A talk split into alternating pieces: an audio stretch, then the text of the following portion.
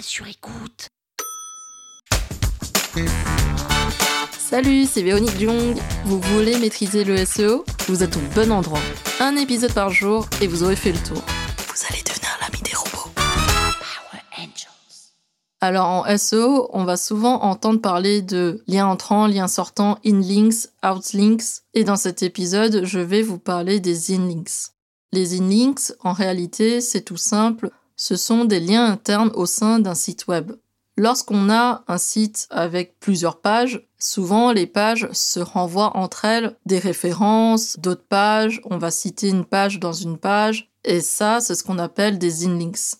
En d'autres termes, les inlinks désignent aussi plus ou moins ce qu'on appelle le maillage interne en SEO. Et quand on parle de maillage interne, on a bien l'image d'une maille où on a plusieurs liens qui s'entrecroisent comme un peu un filet. Et l'idée, justement, c'est d'avoir toutes des pages au sein d'un site web reliées entre elles pour qu'aucune page se balade toute seule dans le site et devient un peu une page orpheline. Donc il est hyper important de relier toutes les pages entre elles au sein d'un site web pour que lorsque Google visite le site web, il puisse visiter toutes les pages au sein du site et qu'il n'en oublie aucune. Les inlinks, c'est donc tout simplement le maillage au sein du site web et toutes les pages qui sont reliées entre elles. Par exemple, une fiche produit peut citer d'autres produits associés. Là, on peut appeler les autres produits associés des inlinks de la page produit sur laquelle on se trouve.